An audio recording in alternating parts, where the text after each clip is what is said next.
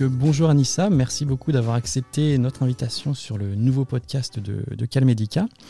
Et on va commencer tout de suite en te présentant. Donc voilà, est-ce que tu peux nous raconter un petit peu qui tu es, qu'est-ce que tu as fait, quel est ton parcours? Ouh là là, ça, on en a pour la matinée, pour la journée. euh. bon, je suis Anne-Isabelle Bachir, je suis anesthésiste à l'hôpital Cochin en orthopédie. Je suis responsable du secteur euh, d'anesthésie en orthopédie. Et euh, je suis également responsable d'une unité fonctionnelle de douleurs périopératoires. C'est-à-dire on s'occupe des patients qui ont des douleurs en préopératoire et en post-opératoire immédiat, et puis on s'occupe des patients qui font des douleurs neuropathiques post-opératoires. D'accord, ok, très très clair. Donc dans ce podcast, on va parler de télésurveillance, on va parler de télésuivi des patients, et on va mettre tout de suite les deux pieds dans le plat avec une grosse question pour toi. Comment tu définirais la télésurveillance? Qu'est-ce que c'est la télésurveillance pour toi? Pour moi, la télésurveillance, surtout en orthopédie, je pense qu'elle est intéressante parce que c'est des patients qui sont euh, parfois et même très souvent handicapés. D'accord. et que à qui j'éviterais euh, des déplacements. Et, et pas que, euh, puisque on peut également penser au développement durable, Oui, bah oui, c'est-à-dire éviter évite, euh, les transports et tout ça. Donc euh, c'est quand même bénéfique. Donc tu, le- tu le définirais comme quelque chose de très bénéfique. Et après, peut-être en, en pratique, plutôt de l'aspect technique. Comment toi tu la définirais? Qu'est-ce que c'est? Est-ce que c'est c'est uniquement téléphoner à des patients, faire des visios avec des patients? Comment Est-ce qu'il y a une définition finalement de la télésurveillance? La télésurveillance, moi, je pas téléphoner, mais avoir les patients en direct, en direct, pouvoir euh, vraiment discuter avec eux et euh, voir quels sont les risques et euh, leur donner des conseils, enfin une, une vraie consultation. D'accord, donc c'est ouais, donc c'est vraiment la notion de direct qui est hyper importante, que ça Ah, soit euh, à travers le SMS, le téléphone, la visio ou d'autres applications. Complètement. Ok, très très clair. Donc pour continuer un petit peu à comprendre ce que tu fais, et ensuite on va te poser évidemment des questions sur la télésurveillance dans ta pratique, est-ce que tu peux nous expliquer comment ça fonctionne, une chirurgie orthopédique, comment ça fonctionne dans ton service? Ben, dans mon service, c'est assez euh, un peu plus que classique parce que on a déjà développé quelques euh, le numérique. Euh, on a des patients, les patients sont vus en chirurgie, donc par euh, en consultation de chirurgie au moins six mois, voire quatre, enfin ou quatre mois avant l'intervention. Ils vont avoir les bilans à faire et puis ils se présenteront à la consultation d'anesthésie avec tous leurs bilans cardiovasculaires, dentaires et bilans biologiques. Le même jour que la consultation d'anesthésie, ils vont faire leur radio, donc euh, de hanches, de genoux, et ils voient le, la kiné aussi en préopératoire ce même jour-là, et ils voient l'infirmière de parcours. Donc pour faire vraiment tout euh, checker tout le parcours du patient. Donc elle apportera euh, le plus, c'est-à-dire euh, posera les questions au patient, savoir s'il a tout bien compris, tout ce que lui a dit le chirurgien déjà, et puis après, euh, elle le préparera à la consultation d'anesthésie. Donc euh, voilà, donc on fait déjà ça en amont. Donc le patient rentre à J0. Et donc le patient déjà est prévenu. Donc chez nous, on a bon Col Medicap qui les préviennent en préopératoire euh, que à J-1, c'est-à-dire quand est-ce qu'ils ont, s'ils ont pris leurs médicaments ou arrêté les médicaments qu'il fallait, euh, ils leur parleront de la douche, du jeûne, etc. Et leur donner. Donc ils auront également l'horaire d'hospitalisation. Donc pour toi, le- la télésurveillance, le télésuivi, il a plus sa place en préopératoire ou en post-opératoire? Ah, il a également sa place en post-opératoire. Euh, on l'a déjà mis en place pour les 20% de patients, par exemple, qui rentrent chez eux. Et donc, il y a une plateforme qui s'appelle MoveUp. Et donc, où les patients sont inscrits sur cette plateforme. Le chirurgien leur remet une montre qui va être connectée. Et donc, euh, ils sont suivis par un kiné. D'accord Et euh, sur cette plateforme, donc ils feront, ils auront un nombre de pas à faire. S'ils sont accompagnés à la maison, donc ils seront filmés. Donc on verra également la mobilité et ils seront suivis également sur le plan douleur. D'accord. Donc euh, douleur au repos, douleur au mouvement. Et donc voilà, c'est également de la télésurveillance. Non, Et puis, Excuse-moi, je t'ai coupé, vas-y. Non, j'allais dire que là, euh, on va mettre également en place euh, Colmedica pour le suivi douleur, donc à J5, J7, J30, 90 et peut-être plus. C'est ce que tu m'avais dit en pré-appel, c'est que pour toi, c'est hyper important d'avoir cette donnée douleur à J5, J7 parce qu'elle est prédictive des douleurs chroniques. Complètement. Et justement, bah, comment, tu, comment tu vois, est-ce que tu as déjà des résultats, est-ce que tu as déjà des retours là-dessus? Est-ce que, que tu peux nous dire comment ça fonctionne par rapport à ça? Ben, on ne l'a pas encore mis en place, mais j'ai des retours, j'ai toutes les publications. Euh, donc j'ai fait une présentation là dernièrement et euh, les publications montrent euh, justement il y a un gap. Il y a un gap entre le post-opératoire immédiat, ce qu'on appelle aussi la zone grise. le post-opératoire, surtout maintenant on fait de la réhabilitation en chirurgie, donc le patient sort, rentre à J0 le jour de l'intervention et sort à J1 ou J2. Donc, mais entre J2 et J3, la consultation de chirurgie, il n'y a rien. Il n'y a, aucun suivi. Et donc, on a vu que les douleurs, parfois, surtout les douleurs neuropathiques, apparaissent à J5 ou J7. Donc, il y a des douleurs qui s'amenuisent à ce moment-là et il y a des douleurs qui vont augmenter au mouvement. Et donc, ces, ces, ces moments-là, on ne les a pas. D'accord. Et c'est prédictif d'une chronicisation de la douleur. Et justement, le but de notre UF à Cochin, c'est de prendre en charge ces malades le plus rapidement possible dans les trois mois avant qu'ils se chronicisent. D'accord, donc tu, peux prédire ça et tu peux anticiper le, futur. Complètement. Ça, c'est intéressant parce que c'est vrai qu'on en avait discuté aussi en appel, en pré-appel, c'est que tu es un peu quand même précurseur sur ces thématiques euh, de télésurveillance. Comment ça se fait que tu aies pris ce, ce virage de la télésurveillance, du télésuivi aussitôt finalement? Bah, c'est parce que je n'avais pas d'autres moyens. J'ai pas d'autres moyens, c'est-à-dire je peux pas être euh, au téléphone, appeler les patients. Je les appelle. Tous les patients en ambulatoire, je les appelle le lendemain pour savoir s'ils ont eu mal, s'ils ont pris leur traitement et, euh, et voilà et les revoir s'il y a d'autres douleurs. Donc ça, je peux pas le faire puisque je fais euh, de l'anesthésie, j'ai des consultations aussi. J'ai vu ce que ça, le temps que ça prenait les infirmières, quand elles appelaient les patients en préopératoire, je les ai vues, on ne pouvait pas faire la CV, euh, la, visite, parce qu'elles étaient en train d'appeler les patients. Et surtout, on avait des patients qui échappaient, puisqu'elles leur laissaient des messages, mais ils répondaient pas. Donc on avait des patients qui pouvaient, qui risquaient de s'annuler parce qu'ils n'ont jamais eu le message. ils n'ont pas eu le message de bon. Donc c'est ça qui m'a poussé justement à penser à, avec bien sûr le chef de service de chirurgie qui voulait améliorer aussi les choses. Et euh, donc on en avait discuté et c'était vraiment propice. Est-ce que pour toi c'est juste une question de de conditions ou c'est aussi une question euh, d'homme, d'humain Parce qu'on sait que bah, dans la santé, des fois, on est un petit peu réfractaire à faire entrer de nouvelles technologies. Donc, euh, est-ce que, tu, est que tu peux identifier pourquoi ça peut être plus réfractaire pour, euh, pour d'autres personnes? Réfractaire, à l'heure actuelle, ça ne peut pas être réfractaire. à l'heure actuelle, on le voit maintenant dans les hôpitaux, on a vraiment, euh, on n'a plus de personnel. Enfin, il y a une diminution du personnel, aussi bien médical, mais surtout paramédical. Mm. Et donc, cette technologie arrive vraiment au bon moment. Quoi. Ouais, donc là, maintenant, c'est indispensable. C'est indispensable. C'est un gain de temps extraordinaire. Oui, et en plus, c'est vrai qu'il y a un changement un petit peu de, mentalité sur cette euh, thématique. Voilà, et toute infirmière qui reste au téléphone avec un malade, c'est des soins en moins pour les autres. Mmh, complètement. On va revenir justement sur ta, toi, ta pratique de la télésurveillance. Donc, tu viens de nous dire que tu utilisais une plateforme MoveUp, si je ne me mmh. trompe pas. Est-ce que tu peux nous dire bah, comment ça fonctionne? Et puis ensuite, je vais te poser les questions un petit peu des, freins, des limites, de ce qui fonctionne bien sur, euh, sur, sur ces technologies-là. Est-ce qu'on peut améliorer encore euh, ça fonctionne, c'est une plateforme, bon, c'est surtout chirurgical. Moi, je me suis incrustée Hein, je faisais pas partie du programme, mais moi, la douleur m'intéresse.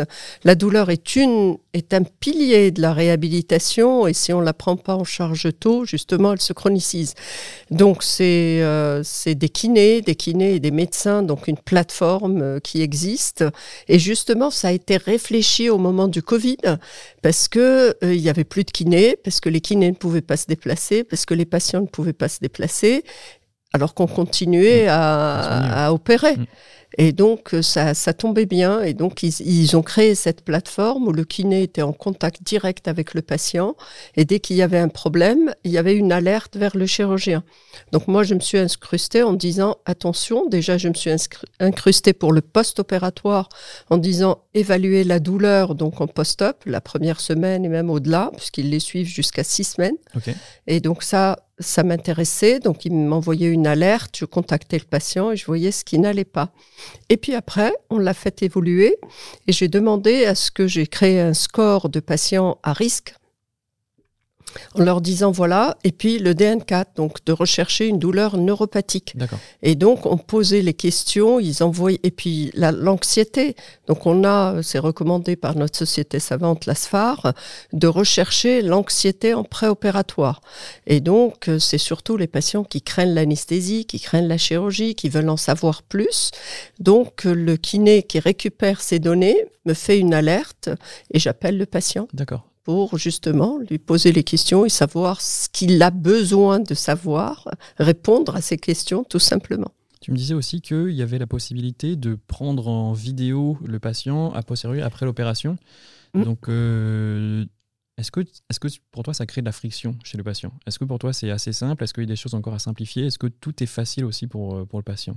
C'est-à-dire, euh, c'est facile lorsqu'il est accompagné. Déjà, il faut que le patient, mais maintenant tout le monde a un, téléphone, un smartphone et tout le monde sait utiliser ça et surtout filmer par téléphone, ça peut le faire. Donc tous les patients qui sont accompagnés le font euh, sans aucune difficulté. T'arrivais parce que il y a quand même des patients encore âgés. Aujourd'hui, on parle quand même d'accessibilité, c'est encore quand même une grosse question. Donc toi, dans les patients que tu as, est-ce que c'est parce que c'est une patientèle peut-être plus jeune? Est-ce qu'il y a quand même une patientèle âgée?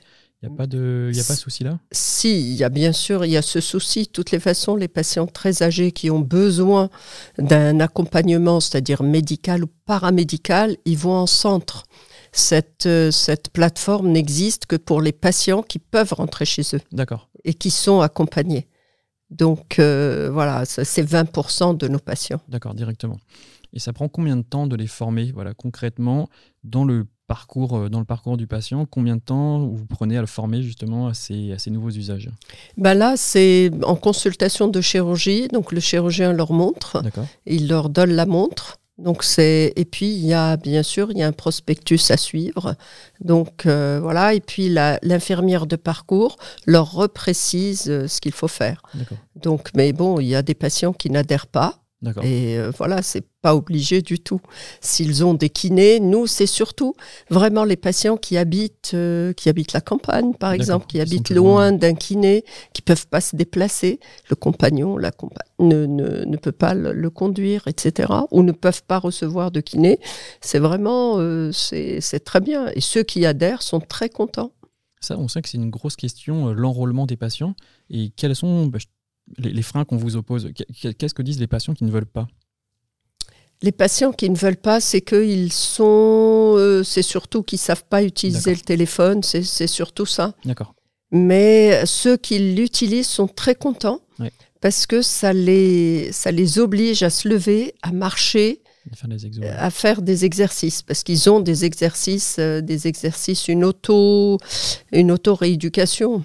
Est-ce que ça te frustre pas des fois d'avoir justement d'avoir euh, que, que, 20% des patients qui adhèrent et aimeraient avoir de suivre tout le monde? Ou est-ce que finalement le volume de, de, suivi serait trop important et donc ça créerait aussi des frictions à posteriori? Non, si on peut suivre le plus de patients, je crois que ça serait bien, parce que là, on a des patients, par exemple, qui doivent faire de la, kiné euh, euh, tous les jours, ils vont en faire que deux fois par jour, parce que le kiné euh, est submergé. Donc, vous voyez, non, au contraire, je crois qu'on améliorerait les choses si on peut faire, si on peut faire ces, si tout le monde pouvait s'inscrire sur la plateforme, si tout le monde pouvait rentrer chez lui. Mais bon, c'est sûr qu'il y a des exceptions, les personnes très âgées, les personnes qui ont des comorbidités importantes et qu'il faut prendre en charge pendant au moins une semaine. Et d'ailleurs, on a beaucoup réduit. Avant, ils allaient en centre de rééducation pendant trois semaines, ce n'est plus le cas. D'accord. C'est une semaine. Une semaine maintenant Une semaine. D'accord, grâce à ce suivi. Et bien ça, ça m'emmène sur une autre question parce que là, on voit bien qu'il y a une une, sensibilité plus accrue à la télésurveillance, au télésuivi, avec plus, plus en plus d'applications, et aussi qui dit plus d'applications dit plus d'alertes. Et je sais qu'on va avoir la chance d'avoir sur le podcast euh, David Fuchs, que je crois que tu connais, mmh. et qui me disait que on ne pourra pas tout télésurveiller, on ne pourra pas tout suivre. Comment on peut faire pour éviter justement cette dérive du euh, tout télésurveillance, tout télésuivi? De toutes les façons, nous, en tant que praticiens, on ne peut pas faire de toute surveillance. Il faut nous, il faut qu'on touche, il faut qu'on voit le malade, euh, il faut, euh, il faut l'examiner. Donc euh, non, on peut pas faire. On peut pas tout faire. Je suis entièrement d'accord avec lui. comme je vous ai dit, il y a des patients qui peuvent pas rester chez eux et faire. Tous les patients, ils, ils peuvent avoir, bon, en orthopédiste, un handicap physique fonctionnel, c'est un handicap fonctionnel. Et, mais on a des patients qui sont quand même qui ont des cardiopathies, qui ont des, du diabète, qu'il faut qu'ils soient équilibrés. Donc ils ont besoin d'être dans des centres. C'est sûr qu'on ne pourra pas tous. Et puis même les alertes qui vont, qui va répondre à toutes bah ces alertes? Qui va répondre? Nous, moi, c'est mon problème. C'est le problème actuel. C'est on m'envoie des alertes, mais je peux pas appeler tout le monde. J'ai pas, j'ai pas de secrétaire, donc c'est moi qui appelle les patients pour voir. Donc ça me fait une consultation en plus. Et je ne peux le faire qu'après mes blocs ou après mes consultations, c'est-à-dire à 19h et, donc, comment, tu imagines ça? Est-ce que tu imagines plus tard une intelligence artificielle qui va traiter les alertes? Est-ce qu'il faut une sélection des alertes? Est-ce que c'est déjà en place peut-être euh, avec la euh. plateforme que vous utilisez? Je sais que Colmedica peut l'utiliser. Donc, avec une sélection des alertes, est-ce que c'est le cas euh, ben, la sélection, nous, comme je vous ai dit, j'ai sélectionné les patients à risque euh, en mettant un, petit score, sélectionné les patients qui ont des douleurs neuropathiques et les patients qui continuent à avoir mal au-delà de, de 5 jours, 5-7 jours. C'est pour ça qu'on a besoin de col médical. Et puis les chirurgiens, pareil. Si au bout de quelques temps, le patient il plie son genou à 50-60 degrés, il faut intervenir. Donc là, il fait revenir le patient. Donc c'est pas l'intelligence artificielle ou le même l'alerte, quelle qu'elle soit. Moi, si le malade a une douleur neuropathique, je le traite pas. Je lui envoie pas une ordonnance. Je le fais venir en consultation. Donc ça, tu arrives à le détecter. Donc euh, on ne peut pas tout faire, euh, je suis désolée, mais on ne peut pas tout faire par télé, futur, euh, téléconsultation. Dans un futur très peut-être très lointain, pas, pas proche. Ah non, il faut, il faut qu'on touche. Hein. Moi, le robot, pour euh, la, douleur, euh, c'est une sensation. Euh, déjà, le patient a du mal à le décrire, mais il faut l'examiner. aucun, aucun diagnostic ne peut être donné comme ça, juste par interrogatoire. Et ça donne presque envie de, de, bah, justement, de creuser cette notion-là rapidement c'est qu'en effet, la douleur, c'est très dur à, mm. qualifier. Donc, déjà, c'est dur pour un, pour un professionnel, pour un expert. Est-ce que c'est pas encore plus dur pour le patient tout seul euh, derrière son écran? Oui, mais bon, là, il y a eu des téléconsultations. D'accord, avant. Des téléconsultations qui sont faites de pays à pays. Et, et mais avec le patient, il y a une infirmière, il y a un autre médecin qui ausculte, qui examine. Nous, on a fait euh, de la téléconsultation même en cherchant la malampathie, c'est-à-dire s'il y a besoin, le malade qui met l'iPhone devant ça, ça pour qu'on voit s'il est, s'il n'y aura pas de difficulté à l'intuber, etc. C'est faisable pour certains patients, c'est-à-dire des jeunes qui, où il n'y a pas des grosses pathologies.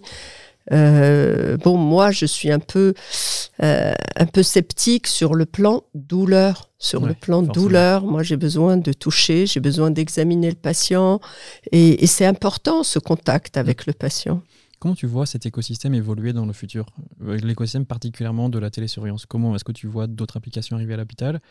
Voilà, quel mouvement de fond Est-ce que tu as un petit sentiment de, de, ce qui va arriver dans, dans les 10, allez, 5, 10 prochaines années sur ces sujets-là? Là, là, déjà, l'évolution, elle est, elle est, énorme. Faire rentrer les patients à J0 alors qu'on les faisait rentrer 48 heures ou un jour avant, et puis on les garde que deux jours. Donc c'est ça. Moi, je, ne vois vraiment que cette surveillance, c'est-à-dire opérer le malade et puis qu'il aille chez lui, ils seront mieux chez eux, mais continuer à les surveiller. C'est-à-dire, moi, je verrais bien un patient, il, y a une telle anxiété non seulement du patient, mais du, du mari ou de la femme, qui est, il y a des patients qu'on garde parce que le, le, le compagnon est, est, anxieux, il, il dort pas parce que il, a très peur, il fait revenir le, le malade à l'hôpital alors qu'il n'y a aucune raison. Et là, je verrais bien, je verrais bien, c'est-à-dire euh, dire au patient qu'on est là, qu'il y a une 24 sur 24 et pouvoir lui répondre comme ça se fait alors que là, vous voyez la crise qu'il y a mm. des urgences. Donc on ne peut pas répondre à tout le monde. Et quand on voit, c'est-à-dire les urgences sont submergées, et des fois c'est de la bobologie. Enfin, parce qu'il y a eu quelques années, il y a des malades qui se pointent aux urgences pour le moindre, la moindre petite chose, quoi. Mm. La moindre petite douleur. Et donc là, euh, c'est pas mal d'avoir un, contact comme ça, télévisuel, euh, et laisser le patient chez lui. Complètement. Est-ce que tu as identifié des bonnes pratiques pour déployer la télésurveillance à l'hôpital? Parce qu'on sait que c'est pas forcément facile. Il y a beaucoup de startups qui se penchent mmh. sur ce sujet-là et elles ont bah, du mal un petit peu à, s'implanter à l'hôpital, tout simplement. Est-ce que tu as des, identifié des bonnes pratiques pour bah, justement arriver à l'hôpital et, proposer ces services?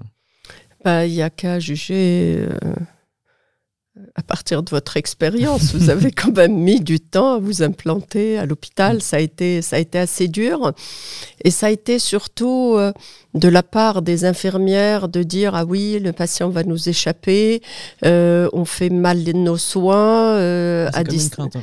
C'était c'était au départ une crainte, mais quand on leur a dit, quand elles ont vu qu'elles étaient submergées, qu'elles restaient, que des fois le patient ne rappelait pas parce qu'il n'a pas eu le message, donc ça crée une angoisse, ça crée euh, ce que vous disiez tout à l'heure, c'est-à-dire une euh, au sein de l'hôpital, on est une friction. C'est exactement ça, parce que pour elle, elle n'a pas bien fait ou elle n'a pas fini son travail. Donc c'est ça, c'est-à-dire leur dire, voilà, et maintenant c'est très bien accepté, mais il a fallu le temps, il a fallu leur expliquer, on a même calculé le temps que pouvait mettre une, une infirmière, c'est deux heures. Pour appeler les patients de, pour ceux de J0, donc ça fait beaucoup. Et quand on leur a montré que, au contraire, ça vous fait gagner du temps, vous donnerez, vous ferez beaucoup mieux vos soins, auprès des patients qui sont là, c'est bon. C'est-à-dire, c'est juste comment le présenter. On va pas prendre leur place, on prendrait la télésurveillance ne prendra jamais la place d'un médecin, je ne crois pas. Mm. Et au niveau de la, direction, est-ce que c'est pareil? C'est des, choses maintenant qui sont bien intégrées? Parce qu'il y a toujours bah, cette question forcément euh, pécuniaire, c'est aussi forcément une question. comment est-ce que comment on, comment on facilite justement l'intégration de la télésurveillance à l'hôpital Quels sont les éléments déclencheurs pour un, directeur d'hôpital ou, euh, ou quelqu'un qui s'occupe de ça? Eh ben Déjà, le manque de personnel. forcément, donc c'est le manque de personnel. Si on peut améliorer les choses euh, en, créant voilà, de la télésurveillance, euh, éviter aux patients aussi les déplacements, ça aussi, on n'en parle pas beaucoup. Mm. Mais vous imaginez, les ambulances, euh, cette sortie dans Paris, c'est infernal. Le patient qui arrive au bout de deux heures. Et puis, euh, je vous ai dit, pour le développement durable, ah c'est bah pas mal de diminuer. C'est vraiment important, ça. J'ai encore euh, deux, deux questions. Est-ce qu'il y a des partages de, de connaissances entre services? Est-ce que vous partagez vos outils entre différents services? Voilà, des partages de bonnes pratiques. Et après, une question un petit peu plus globale, pareil, entre différents hôpitaux, entre différents professionnels de santé. Euh, complètement. Bah, les sociétés savantes existent pour ça, déjà. Et puis, nous, on essaye quand même dans notre hôpital d'homogénéiser les pratiques.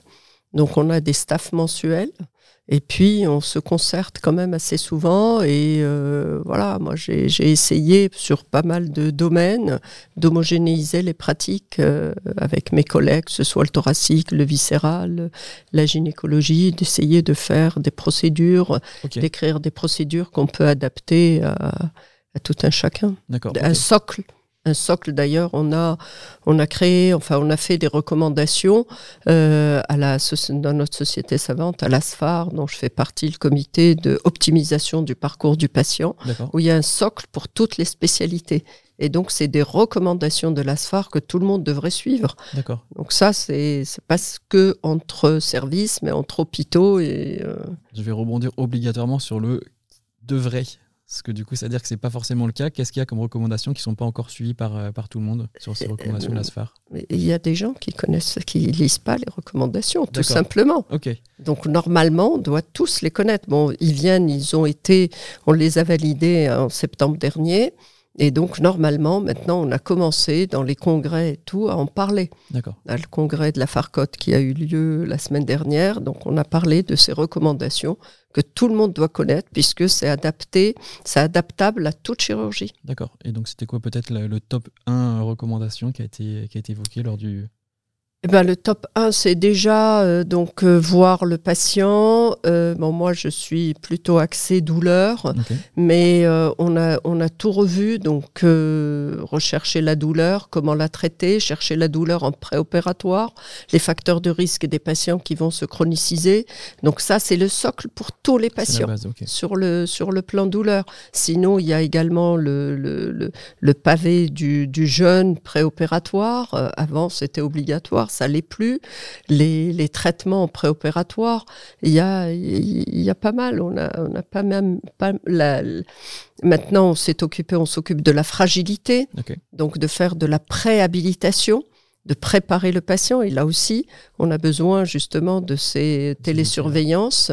De là, euh, voilà, on va travailler avec Colmedica pour justement suivre les patients, euh, avoir euh, des, en plus de la consultation, euh, même en amont de la consultation d'anesthésie, parce qu'il y a des patients qu'il faut préparer euh, trois mois à l'avance. La nutrition, on s'est penché sur la nutrition, que les patients obèses, donc les faire maigrir, et ça c'est vraiment en amont. Donc là, on est en train de travailler donc sur ce socle. Ça, ça s'appelle la préhabilitation. Ok, donc ça, ça va être une, grosse, la grosse thématique du futur. Complètement. Qui, va, complètement. Et peut-être la, la, dernière euh, question. Voilà, si tu avais une baguette magique, euh, quelle serait pour toi l'hôpital idéal avec euh, le juste ce qu'il faut de télésurveillance? Est-ce que tu l'as en tête Le juste ce qu'il faut, non, je ne l'ai pas en tête. J'allais dire, euh, c'est que personne ne soit malade. Quoi. ok, voilà, c'est un peu plus compliqué, on peut le souhaiter. Mais bon, oui, on se mettrait tous au chômage, mais bon, non, c'est vrai que c'est moi mon, euh, ce que j'aimerais, c'est vrai, enfin ce que j'aimerais, ce que j'aurais souhaité, euh, être aidé par la télésurveillance, c'est de détecter les patients vraiment en amont, les préparer en amont. Donc c'est la préhabilitation, c'est vraiment ça, les détecter en amont, les, les sevrages, faire les sevrages tabagiques, les sevrages alcooliques, les sevrages en morphinique, en opioïdes quand euh, c'est pour cette pathologie-là, et puis voilà la douleur en préopératoire la prendre en charge en préopératoire, équilibrer les patients, équilibrer leur traitement, euh, faire de la justement euh, les faire bouger, donc mm. le, côté physique, donc les faire bouger en préopératoire. Et, et voilà, donc c'est ça. C'est ça, c'est les prendre en charge parce que les consultations débordent. Il n'y a personne qui fait ces consultations-là de la préhabilitation. Et je pense que la place de la télésurveillance doit être, euh, voilà, doit comporter ce volet-là. Et eh ben on va garder ça comme mot de la fin. C'est un beau message aussi pour bah, peut-être les entrepreneurs qui nous écoutent, les hospitaliers, de travailler à fond sur la préhabilitation. Donc bah, merci beaucoup Anissa d'être passée euh, sur, euh, sur, ce podcast. Et puis bah, à très bientôt et on viendra voir ce que tu fais dans ton service avec grand plaisir. Merci beaucoup. Merci de vous intéresser à ça.